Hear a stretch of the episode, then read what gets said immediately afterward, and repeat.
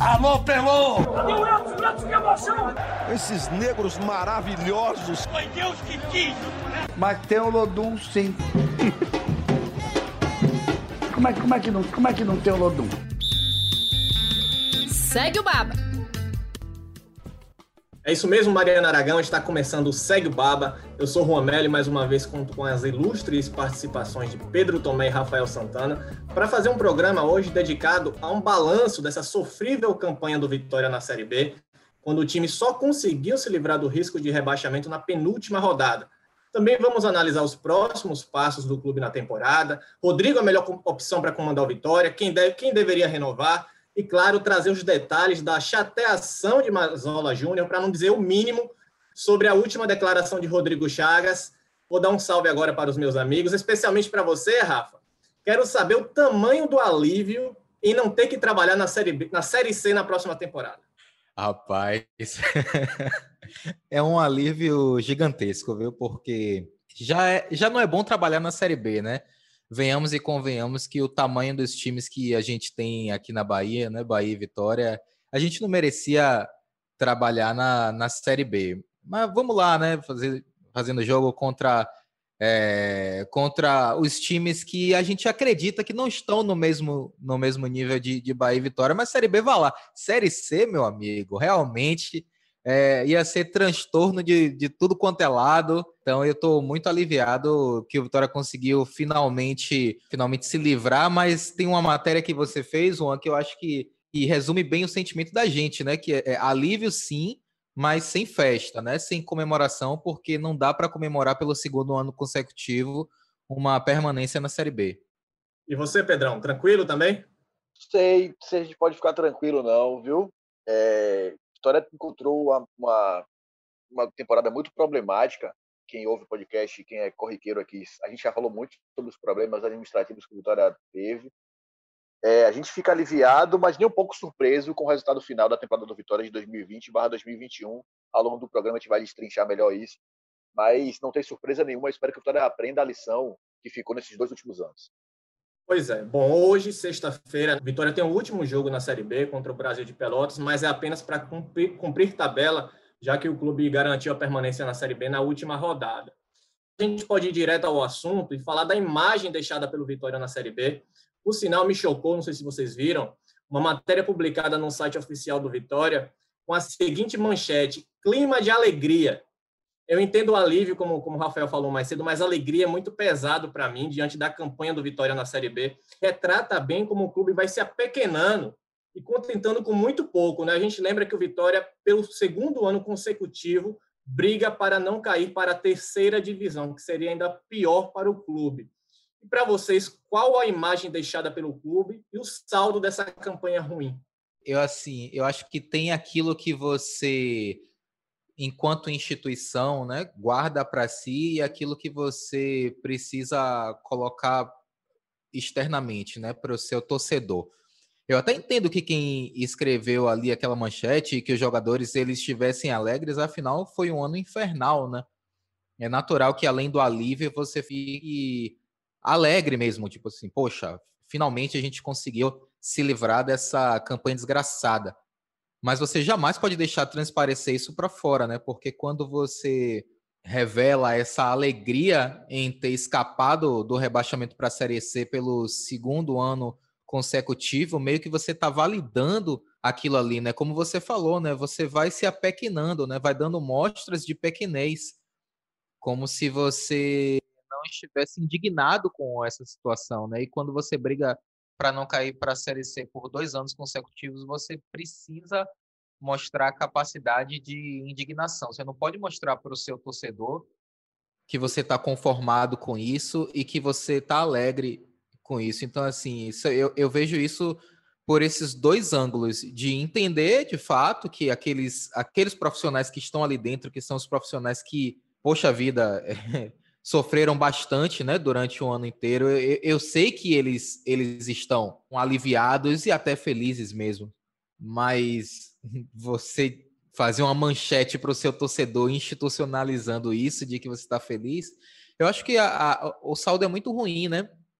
O Pedro Tomé ele trouxe uma contribuição aqui, um, um desses programas que a gente gravou, falando sobre o podcast A Mesa, né? Que o, o, o PVC e o André Rizek, eles não colocavam mais o Vitória é, na lista dos grandes da Série B, né? Eu acho que o que fica é isso aí, né? O peso dessas duas campanhas horrorosas que o Vitória fez é que é, é a, a imagem que o Vitória passa externamente é de que o clube está se apequenando, né? Então a gente. E o pior de tudo isso é que eu não consigo vislumbrar um horizonte positivo para esse ano de 2021 agora, em curso, se não houver uma reformulação radical na maneira como se administra o clube. É, então, eu acho que para o Vitória começar a, a sair desse buraco em que se enfiou e parece que não tem fundo, eu acho que precisa haver uma reformulação radical na maneira como se administra o clube. Eu concordo, concordo que o Vitória passa a imagem de que está se apequenando. Mais do que isso, para mim, o Vitória está passando a imagem de que está perdido completamente. Para mim, o pós-jogo, o final do jogo, foram dois momentos importantes. Jogadores de fato você via que estavam aliviados, respirando fundo, o Wallace, Léo Ceará, jogadores que têm um pouco mais de identificação, viveram, viveram outros momentos do Vitória, entenderam que aquele momento era de fato de alívio e não mais do que isso. Mas a diretoria, a instituição comemorou, tocou hino. A gente que, que acompanha os jogos do Vitória há mais tempo, sabe que o Vitória toca hino em, em vitórias importantes, em momentos importantes do, do clube. Então, o Vitória estava comemorando aquele resultado ali em cima do Botafogo, que já foi um resultado esportivamente importante, mas um resultado em campo muito fraco. O Vitória teve dificuldade de criar e de criar problemas para o Botafogo. É, para mim, a instituição o Esporte Clube Vitória hoje está perdida. Ela fala é, como grande, se comporta, né? mas age muito pequeno. E aí, para mim, tem um, um, um, Vou usar um termo da psicologia, um distúrbio de autoimagem, eu diria que o Vitória tem hoje. Então, não sabe se se comporta como grande no mercado e, e, e na, nas relações com outros clubes e tudo mais, mas tem problemas muito grandes na administração no dia a dia mesmo. Então, se apequenou total e completamente e está perdido nesse caminho de volta à, grandeza que um dia já lhe pertenceu. Pois é, e é só a gente analisar os problemas da Série B para visualizar bem isso que o Pedro falou sobre a gestão do Vitória, né? porque eu tenho a impressão que o Vitória se salvou do rebaixamento mais pela incompetência dos rivais do que da qualidade dentro de campo. Uma Série B com nível técnico baixíssimo, o time só integrou o G4 uma vez, que foi na terceira rodada. No mais, ficou brigando sempre nas últimas posições, diria que 90% do tempo brigou lá embaixo para não cair, só conseguiu se livrar na penúltima rodada. E esse ambiente turbulento não é só por conta do atraso do, dos salários, de funcionários e jogadores que têm uma grande influência, mas na gestão mesmo da, da diretoria. Vamos lembrar que o Vitória teve quatro treinadores diferentes em 2020, assim como em 2019. Se não deu certo em 2019, daria certo em 2020. E entre essas mudanças, uma que chamou a que mais chamou a atenção foi entre a saída do Eduardo Barroca, que foi nesse caso, foi um pedido do treinador para ir para o Botafogo, e chegada do Mazola Júnior, que veio sem convicção alguma. Paulo Carneiro foi até as redes sociais defender, redes sociais não, gravou um vídeo defendedor, só que isso durou apenas 15 dias. Mazola Júnior foi demitido após quatro jogos e 25% de aproveitamento. Depois veio, voltou o Rodrigo Chagas, que antes tinha assumido como interino, para completar essa campanha. Para vocês, quais são os problemas que vocês visualizam nessa campanha toda do Vitória? Depois, é, eu queria que o Rafa trouxesse aqui também um trecho, ou o bastidor que ele pode trazer, da conversa que ele teve com o Mazola Júnior, que também ficou furioso, furioso com a declaração do Rodrigo Chagas sobre a continuidade, porque o Rodrigo disse em entrevista até o Globo Esporte que teve que, né, quando voltou ao Vitória, reassumir a equipe, dessa vez como técnico efetivo, teve que retomar todo o trabalho que tinha, basicamente, teve que retomar o trabalho que tinha sido perdido com a chegada do Mazola Júnior. E pela entrevista que ele deu ao Rafael, vocês podem conferir no. Globo, ele estava muito irritado. Não foi mesmo, Rafa? Rapaz, engraçado porque essa, essa entrevista repercutiu muito nas redes sociais e a galera, a galera deu risada, né? Os torcedores do Vitória deram risada, né? Porque o Mazola pegou A e ele pegou A real, né? Teve alguém que pediu, inclusive, para que essa entrevista fosse disponibilizada. A gente vai mostrar um trechinho aqui, já foi um trechinho ao ar no GE também. O Mazola, ele estava absolutamente pistola, amigo, como a gente, como a gente fala, né, no, no popular. Ele estava muito irritado, estava muito irritado mesmo. E a impressão que a gente, a, a maneira de falar, né, ele estava falando, eu, eu, a gente estava conversando, né, isso foi uma ligação às 10 da noite, e, é, eu não, não estava vendo Mazola, mas eu, eu tinha a sensação de que ele estava, de que a, as veias estavam saltando, sabe, do, do pescoço, porque ele estava muito alterado. E aí, é, numa entrevista como essa, a única coisa que você faz é abrir o microfone e deixar o cara falar. Porque no nível de indignação que ele estava, ele é, eu precisei cortar, né, depois de 20 minutos da gente conversando, porque senão ele ia levar até meia-noite conversando ali, soltando os cachorros. E aí a impressão que eu tenho, impressão não, eu tenho certeza que o Mazola ele saiu daqui muito chateado, muito chateado mesmo, porque ele ele foi muito criticado antes, antes mesmo de, de chegar aqui, antes mesmo de começar o trabalho. Ele saiu muito chateado com a torcida, saiu principalmente chateado com a imprensa, porque ele acredita que houve uma campanha difamatória em relação ao trabalho dele e também isso acaba influenciando, né, no, com a própria com a própria torcida. Ele saiu muito chateado e eu acho que ele saiu chateado com ele também, porque ele falou que ele é um cara que vai para o confronto e ele se calou. Ele se calou, ele não foi para o confronto e ele, ele saiu é, frustrado com a postura dele próprio.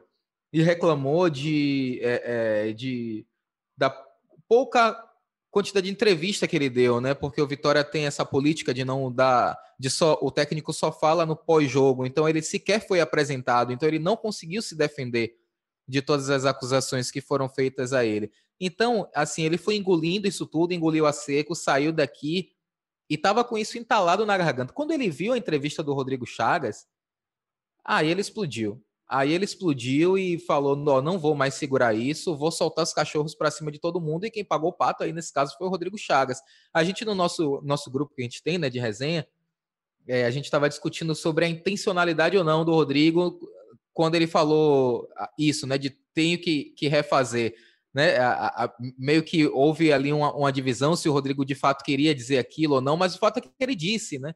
É, se, havendo intenção ou não em, em, criticar o trabalho do Mazola, a crítica foi feita, mesmo que ele não tenha tido a intenção, ele fez a crítica, né? Quando ele fala, ah, precisei refazer todo o trabalho, tal, então ele está fazendo uma crítica direta ao treinador que foi anterior a ele, né? E o Mazola dos, dos quatro treinadores que passaram por aqui, ele é o que tem menos culpa, porque ele foi o que ficou menos tempo. O Mazola ficou 15 dias no comando do Vitória, com tempo de fazer apenas dois trabalhos táticos. Então não tem condição de você promover qualquer tipo de mudança é, em tão pouco tempo. E essa era a mágoa do Mazola. Ele sequer teve tempo de ajeitar qualquer coisa, né? Naquele, eu lembro que naquele momento ali eu era é, contra também a vinda do Mazola, porque eu acreditava que o momento era do Rodrigo.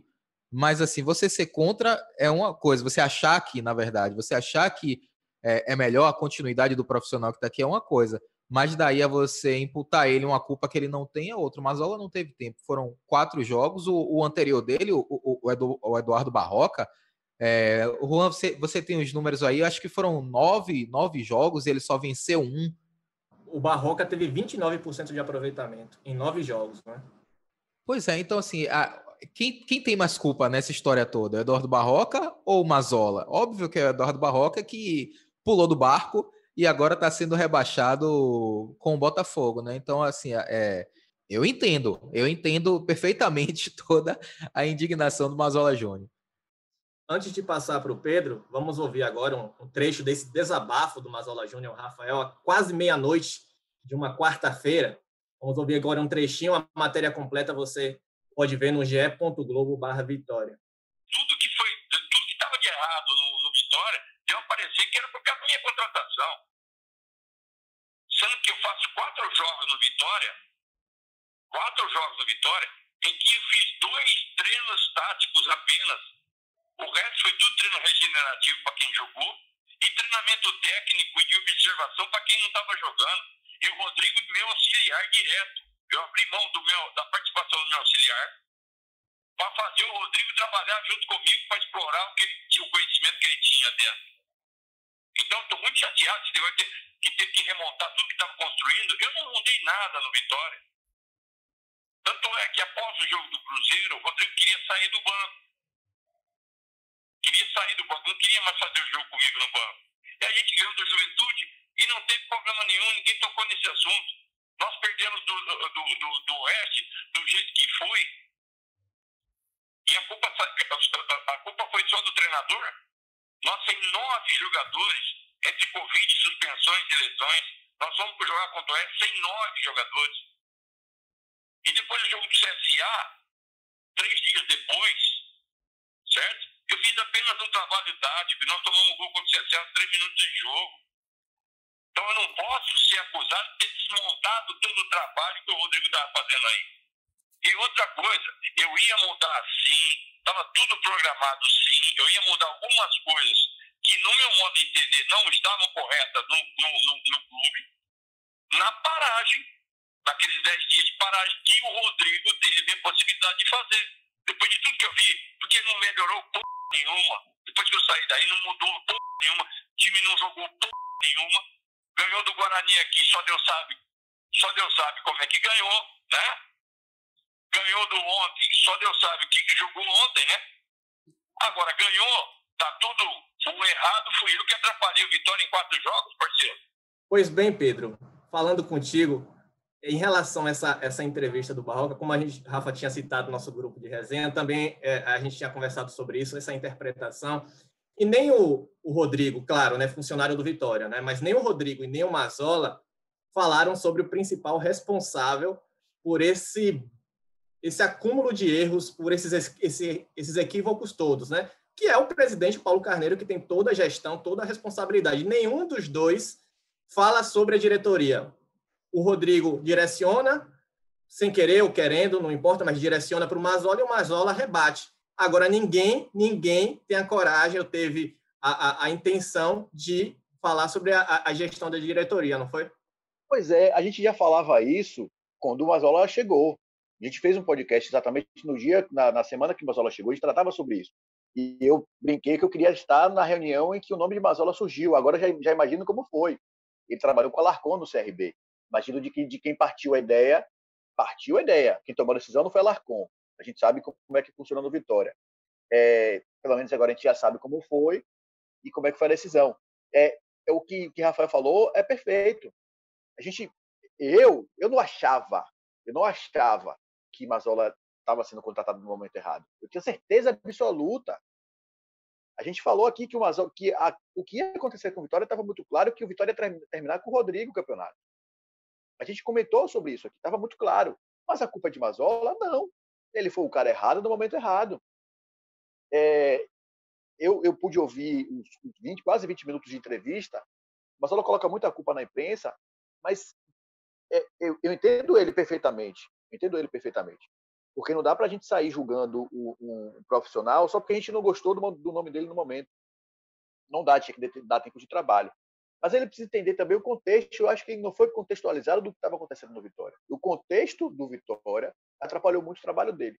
Assim, por mais que ele falar ah, distorcendo números, mas Mazola tinha nos últimos dois ou três anos média de nove jogos à frente dos clubes por onde passou, Ponte Preta, Remo, Esporte, enfim, grandes times. Ele tinha um histórico problemático.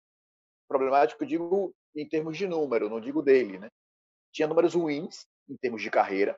E aí, quando você se debruça em cima daquilo, obviamente você vai questionar, você vai entender. Ainda mais quando você vem para um time que tem a troca de treinadores como algo muito corriqueiro.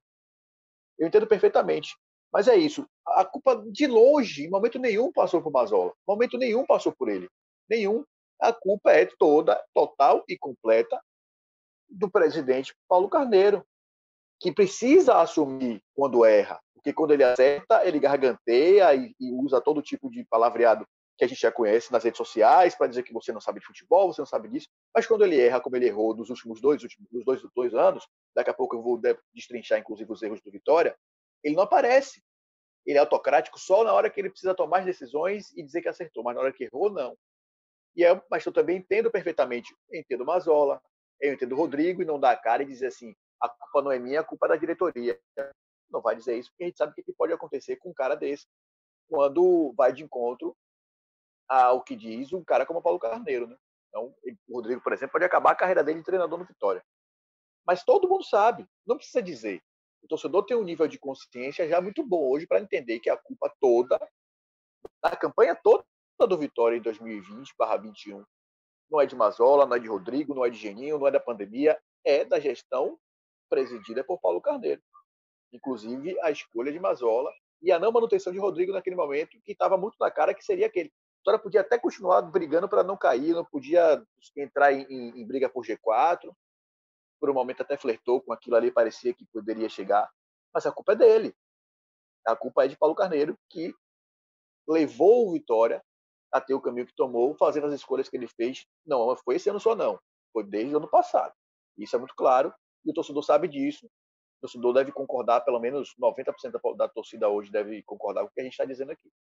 Pois é, e muito pouco se fala sobre o aspecto humano da coisa, né? Porque imagina o Mazola veio de lá de onde ele estava trabalhando, de onde ele mora, para vir para Salvador, para ficar 15 dias. Provavelmente fez uma programação com a família, tinha tudo planejado, acaba encurtando o seu tempo aqui e volta. De fato, como você falou, é, acho que dessa campanha toda, é quem menos tem responsabilidade. Quatro jogos, dois treinos táticos, 15 dias é muito pouco para se fazer qualquer coisa. É, é, é compreensível a indignação do Mazola nesse sentido. E falando, Pedro, como você já disse que tem aí a, os, problemas do Vitória na Série B, que são, não são poucos, eu estava pensando aqui também, acho que tem pouca coisa a se destacar, né? Eu acho que o saldo positivo do Vitória na Série B é, de repente, a ascensão do Ronaldo. O Léo Ceará você não pode nem contar, porque o Léo Ceará está indo embora. O Léo Ceará está se transferindo para o Japão, não, não fica mais no Vitória, não é um, um, ativo do clube. Então tem um Ronaldo, mas em campo pouca coisa, poucos jogadores se destacaram até os, os jogadores da base, poucos é, se desenvolveram ao ponto de virarem ativos nessa temporada muito ruim do clube. Por outro lado, as contratações foram muito questionáveis. Né? O, que, o que dizer do Juninho Quixadá, que foi durante a Série B? Quais os pontos que você apontou como que mais complicaram a vida do Vitória na competição? Primeiro, a começar assim, você comete um erro, a gente fala muito sobre isso, você comete um erro, você precisa aprender com o seu erro. O Vitória teve exatamente o mesmo roteiro em 2019 e 2020. Em 2019, o Vitória contratou 22 jogadores e teve três treinadores.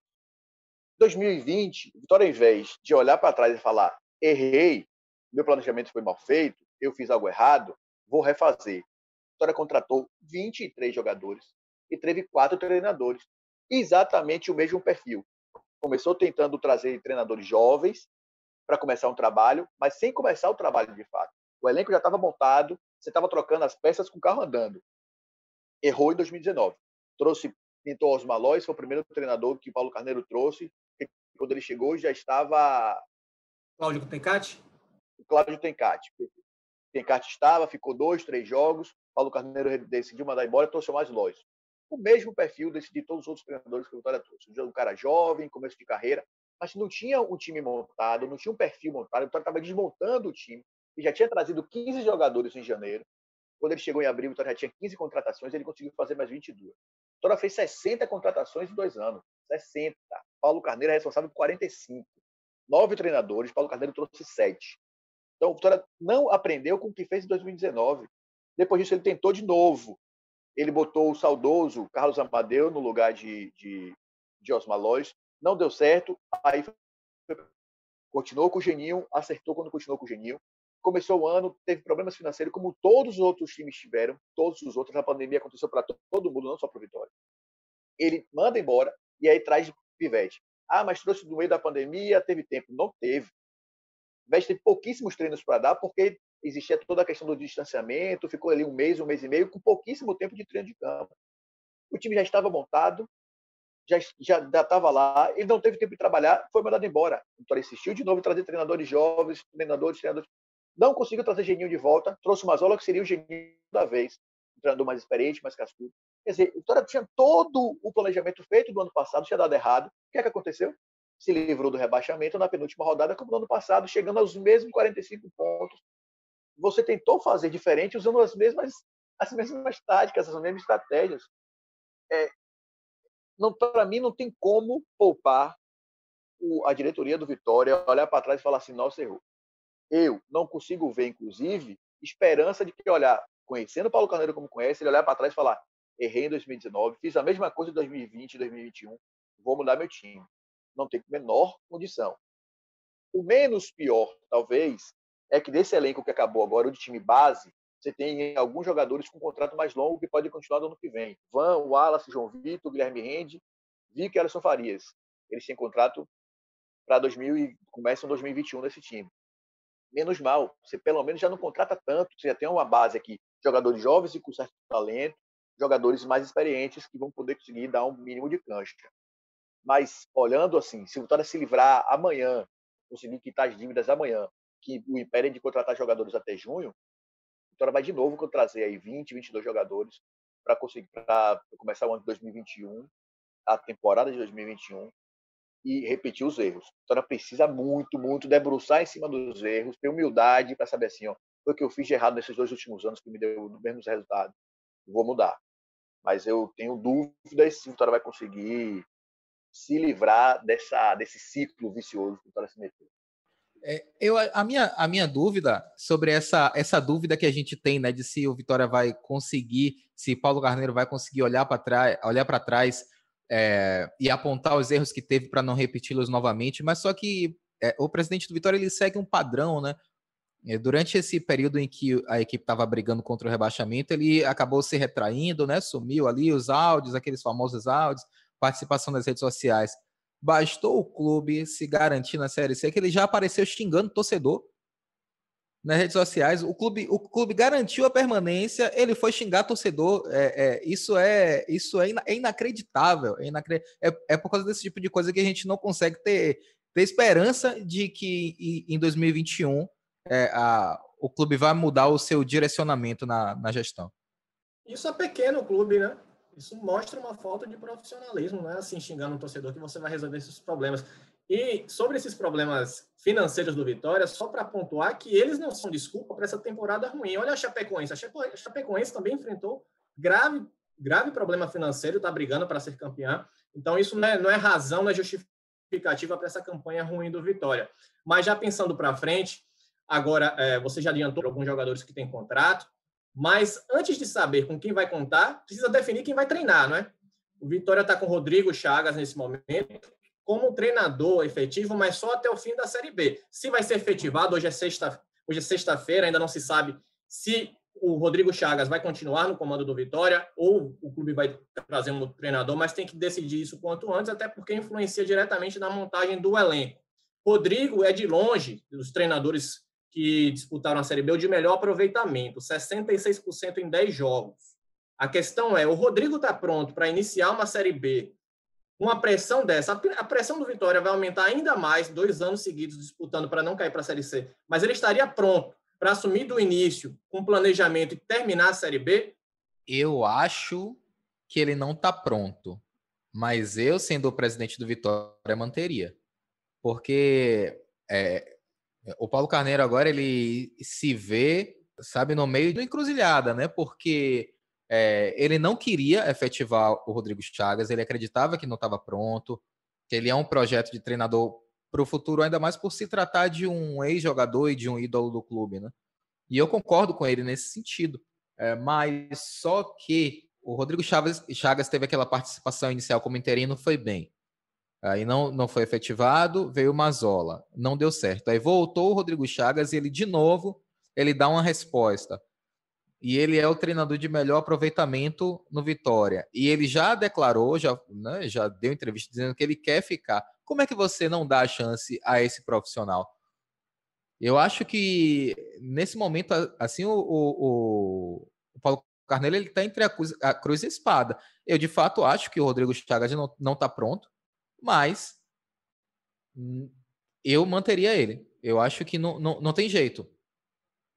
É, exatamente. Os resultados falam, falam por ele. Agora que, que se dê chance a ele de trabalhar bem esse clube em 2021, que ele tenha tempo e que haja uma blindagem ali em cima dele mesmo, né? Porque a, a própria falta de, de experiência, não só de campo, mas de, de, de gestão mesmo, de, de grupo, e de lidar com o momento de pressão, acaba que ele, ele já estava nesse momento de pressão a, agora, né? No, ele pegou ele pegou o clube no, numa pressão desgraçada, né? Chegou a entrar na zona de rebaixamento e tudo e conseguiu dar essa resposta, mas ele ainda não tem cancha o suficiente para lidar com, com esse tipo de situação. Então, é, vamos precisar, imprensa, torcida, diretoria, ser pacientes com o Rodrigo, porque senão a gente corre o risco de queimar um profissional que se mostrou promissor. Eu vou, eu concordo com você, Rafa, e tem uma questão aí que eu, para a gente ir um pouquinho além, é, talvez o mercado, mercado versus situação, capacidade financeira do Vitória, talvez impeça o Vitória de trazer o que eu acho mais adequado, seria um cara com mais cancha, com mais casca, com mais costa larga e com mais experiência de fato para assumir o Vitória nesse momento. Eu acho que o Vitória não tem capacidade de ir ao mercado trazer algum outro treinador muito diferente. A não ser que você traga Geninho de volta, mas o Vitória demitiu o Geninho porque não tinha condição de, de manter. Eu não sei se o Vitória tem essa capacidade de trazer um cara melhor do que o Rodrigo. Acho que o Rodrigo tem uma grande questão. O, o grupo parece gostar muito dele, né? E ele tem um certo domínio, assim, você percebe, somente quando a gente, nessa pandemia a gente tem essa, essa possibilidade de ouvir, né? Ele coordena muito bem o time e tal, mas é, é o básico para um treinador do tamanho que o Vitória precisa. O Vitória tem problemas que tinha com o Barroca, tem problemas que tinha com o Pivete, problemas anteriores a ele, que é um time sem ideia, sem muita, sem muita capacidade de criar, principalmente quando tem a bola. Então, para a Série B, você precisa de ir um pouco mais, porque você fazer 50, 45 pontos não é o suficiente. Precisa ganhar praticamente todos os jogos, tem que ter uma campanha impecável para subir. Precisa ter um aproveitamento altíssimo. Então, precisa ganhar mais jogos, ter mais capacidade de decisão. A gente não sabe exatamente como é que vai ser esse elenco. Talvez seja comece a Série B, se o cara não conseguir se livrar das, das, das punições. Vai começar a Série B com um time muito cheio de garotos, vai começar a contratar lá para junho. É, eu tenho minhas dúvidas. Talvez seja a, a, a solução melhor que tenha para hoje, seja Rodrigo. Mas a gente também não tem muito tempo para testar. Vamos testar Rodrigo para ver se ele vai bem. O Campeonato Baiano acaba, assim que acabar o Campeonato Baiano, já começa o Campeonato Brasileiro. E é isso, na Série B você não pode vacilar. Perdeu tempo, ficou para trás, já foi. Eu, eu, não manteria Rodrigo no mundo ideal. No mundo possível, acho que a melhor saída para o Vitória é manter Rodrigo. Eu posso fazer um alerta que acabei, eu acabei deixando passar quando o Juan estava falando, né? O Juan estava falando sobre os destaques do Vitória, falou sobre o Ronaldo e o, o Pedro, Pedro, também falando sobre jogadores que já iniciam a temporada, o Vitória precisa ter muita atenção com o Ronaldo, né? Porque o, o, contrato do Ronaldo vence no final desse ano. Então, teoricamente, em junho, o Ronaldo pode assinar um pré-contrato com qualquer outra equipe. E o Ronaldo era o grande destaque do Vitória até o Léo Ceará tomar o protagonismo e até ele se machucar também, né? E para não acontecer o que aconteceu com o Léo Ceará, o Vitória precisa urgentemente renovar o contrato do Ronaldo. Se não conseguir renovar, tem que vender. Porque o Vitória não pode se dar ao luxo de perder outro jogador como perdeu o Léo Ceará. Isso não pode acontecer. Isso seria um desastre para o Vitória. Perder os seus dois principais jogadores de graça. Então, a, a, o trabalho pela renovação do goleiro Ronaldo, se, não já, se já não começou, já tinha que ter começado. E o Vitória precisa renovar urgentemente com ele. Só que a, a grande questão é, assim como o Léo Ceará... Tem dinheiro. É, pois é, essa é a questão tem dinheiro. Mas assim como o Léo Ceará é, optou por não ficar, era muito claro que o Léo Ceará não queria ficar pela, com os termos que o Vitória apresentou para ele. O Ronaldo também pode optar por não ficar, porque o Ronaldo tem mercado, assim como o Ceará. E nesse caso, né, o que é que faz? Como é que faz? Faz uma loucura para renovar com o Ronaldo, apostando e vender depois. É, então, assim, se o Vitória não consegue renovar com o Ronaldo, eu acho que o Vitória precisa vendê-lo urgentemente. Vitória precisa, com Ronaldo, aproveitar a sorte que o mundo do futebol deu com o Léo Ceará. Então, o Léo Ceará estava encostado no Vitória. Ele não ia ser o titular. Acabou que caiu para ele, porque o Vitória começou com o Júlio Viçosa como titular. Ele não ia ser o titular. Acabou que deu sorte, Léo foi bem, o Vitória não conseguiu, então, segurar ele pelo sucesso que ele fez. O Ronaldo ele fez sucesso antes, desde agora. O Vitória precisa aproveitar. Eu, eu, gestor, venderia Ronaldo agora que eu sei que vai dar problema lá na frente, o cara não vai ter capacidade financeira, vai ser uma dificuldade para renovar. Eu ia ao mercado hoje vender para o Japão, para a Arábia Saudita, porque os, os, times do Brasil têm grandes goleiros, né? É difícil você vender goleiro no Brasil, a não ser que seja um cara que jogue muito bem com o pé, com a bola para, com a bola no, no, no pé, e dê uma saída de bola, que é o que se procura hoje. Mas fora isso, eu venderia Ronaldo logo, porque é um cara que está em boa fase, é um bom capital, o Vitória precisa de dinheiro, venderia logo, porque a sorte não passa duas vezes, como passou com o Léo Ceará, o Vitória deixou passar o cavalo selado, se deixar passar o cavalo selado de Ronaldo, vai se arrepender de novo. Sem contar que o Vitória não vai receber pelo Ronaldo o valor que merece, né? Porque só um ano de contrato, né? Ele não, o Vitória não tem a barganha de ter mais dois, três anos de contrato, né? Tem aí no mínimo seis meses, porque o clube que, que for que tiver interesse em adquirir o Ronaldo vai chegar e falar não, porque eu vou comprar o Ronaldo nesse valor é, que vocês estão pedindo, se daqui a seis meses eu posso assinar um pré-contrato com ele de graça. É, ainda tem esse, esse problema para o Vitória administrar. E as coisas no Vitória acontecem mesmo por acaso. Se o Léo Ceará não estava planejado que ele fosse titular, o Ronaldo também não. O titular era o Martim Rodrigues, né? Martim se lesionou e aí o Ronaldo acabou tendo oportunidades, teve, foi muito bem, se destacou. As coisas no Vitória acontecem até quando de forma positiva acontecem meio por acaso. Pedro falando sobre os técnicos que que o clube poderia buscar no mercado, resta saber também quem vai querer vir, né? Num cenário como esse, de atraso no pagamento de salários, de instabilidade total, quatro mudanças de técnicos, acho que os mais os mais renomados, ninguém vai querer vir para um ambiente como esse. Aí o Vitória teria que procurar um, um, técnico de segundo escalão. Aí, entre um técnico de segundo escalão e o próprio Rodrigo, acho que é melhor se dar oportunidade para o treinador daqui que conhece o elenco. E só para a gente arrematar, para o programa não se estender demais, do atual elenco, 12 atletas estão com contrato perto do fim, né? Além do Léo Ceará, o César, Léo Moraes, Jonathan Bocão, Romison, Gerson Magrão, Matheus Friso, Lucas Cândido, Marcelinho, Thiago Lopes, Júnior Viçosa e Evandro. Talvez eu renovasse só com o Lucas Cândido, mas com muita apreensão em relação à situação física do Cândido, que é o principal problema dele. A gente sabe que tem qualidade jogando, mas sofre com problemas físicos. Vocês? Pedro, por favor. Eu talvez eu, eu renovaria com o Matheus Friso, que é um jogador importante, apesar de não ter sido muito regular, não ter sido brilhante, mas um jogador que compõe elenco, ainda assim pensando, olhando para a minha base, será que eu não tenho ninguém aqui? O Vitória já errou muito o Eduardo, por um acaso, acabou o ano sendo um destaque por fez por um acaso, porque era reserva do time, entrou no lugar de, de, de, de. E o Vitória não tinha um primeiro volante para colocar no lugar, colocou o Matheus Friso, pra, colocou o, o, Eduardo, e o Eduardo foi bem. Dudu tava, eu lembro que um dos podcasts lá atrás, acho que na virada do primeiro turno, a gente gravou, eu falei, o Vitória escolheu, por exemplo, da minutagem a Marcelinho, mas não deu tempo de jogo a, ao Eduardo, não deu tempo a Dudu. Escolheu fazer isso. De resto, dessa, desse, desse grupo aqui, talvez o César para ser um goleiro reserva, se o Ronaldo não ficar. Talvez se o Ronaldo não ficar, você vai ter que trazer um goleiro para se titular. Mas o Léo Moraes, Jonathan Bocão, Romson, Gerson Magrão, Gerson Magrão, é, Marcelinho, Thiago Lopes, jogadores que se você consegue, na base, você consegue ter substitutos para ele. Acho que o Matheus Friis olharia assim mesmo depois de uma minuciosa olhada e peneirada na minha divisão de base. Mas fora isso, o problema é que se dispensar 12 jogadores, você vai ter que o mercado trazer pelo menos mais 10, né? dos 12 que você manda embora, mais 8, trazer jogadores da base com um pouco mais de cancha e, e capacidade de jogar a Série B.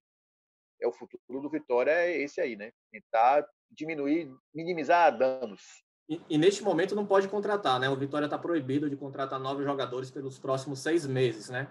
Tenta reverter essa situação, prometendo pagar as dívidas, mas neste momento o Vitória está proibido de contratar jogadores. É, a Vitória está contando aí com o dinheiro do Diego Rosa, né? Para conseguir saldar essas dívidas. Como o Vitória não encara essa proibição com grande preocupação, eu também não vou me preocupar, né? Porque o, que parece quando a gente, quando a gente ouve o, o, o Dilson Pereira, o diretor jurídico, né, o Paulo Carneiro, é que eles não estão preocupados com isso, porque podem resolver a qualquer momento. Então não vou me preocupar, não. Eu vou considerar que o Vitória vai poder contratar. é. Mas é, eu acho que a grande questão da, dessa liberação é você vai conseguir trazer jogadores que sejam melhores do que esses que estão aí. É, eu também dispensaria a maioria. Fico em dúvida entre três nomes, que é o Cândido, com a mesma preocupação de Juan. É, e, e, lembrando que Cândido é um jogador que praticamente, que praticamente não, né? Não teve pré-temporada, então ele, te, ele teve problemas físicos, né? E na chegada dele, isso ficou muito, muito nítido. O Friso também, porque assim, não fez nada demais, mas não comprometeu, era um jogador assim que era confiável. E o Thiago Lopes, por, pela posição em que ele joga e pela escassez de jogadores é, que estão no radar e possibilidade econômica do Vitória. É, sim, tudo bem que tem, tem o Dudu, tem alguns meninos que, é, que o Vitória vai começar a testar, né? o Gabriel Santiago, mas são meninos. O Vitória precisa desses jogadores experientes. O experiente que eu não mantenho é Marcelinho de jeito nenhum, mas Thiago Lopes ele, ele é um jogador com, né, de vigor físico, né, um jogador de dinâmica, de movimentação, então talvez seja importante ter um jogador como ele para determinados momentos. Né? Não é um cara que rendeu absurdos no Vitória, mas é um cara que não prejudicou, que teve seus bons jogos eu fico muito nessa, nessa dúvida. É, e é muito baseado naquilo que eu falei no início, na capacidade de Vitória conseguir fazer uma reposição de peças que sejam melhores do que essas. Beleza, pessoal. Então vamos ficando por aqui. Agradeço demais a participação de vocês e que o Vitória, nesta temporada, mostre que aprendeu com os erros e sofra menos, né? Tem um, um 2021, final de 2021, muito diferente dos últimos dois anos. Obrigado pela participação de vocês e até a próxima. Valeu, Juan. Valeu, galera. Um abraço. Até a próxima. Vamos esperar a cena do próximo capítulo, que com Vitória nunca é simples, nunca é tranquilo, como todo mundo imagina que seja. Vamos lá, até mais, galera. Muito obrigado por estar conosco. Até a próxima sexta.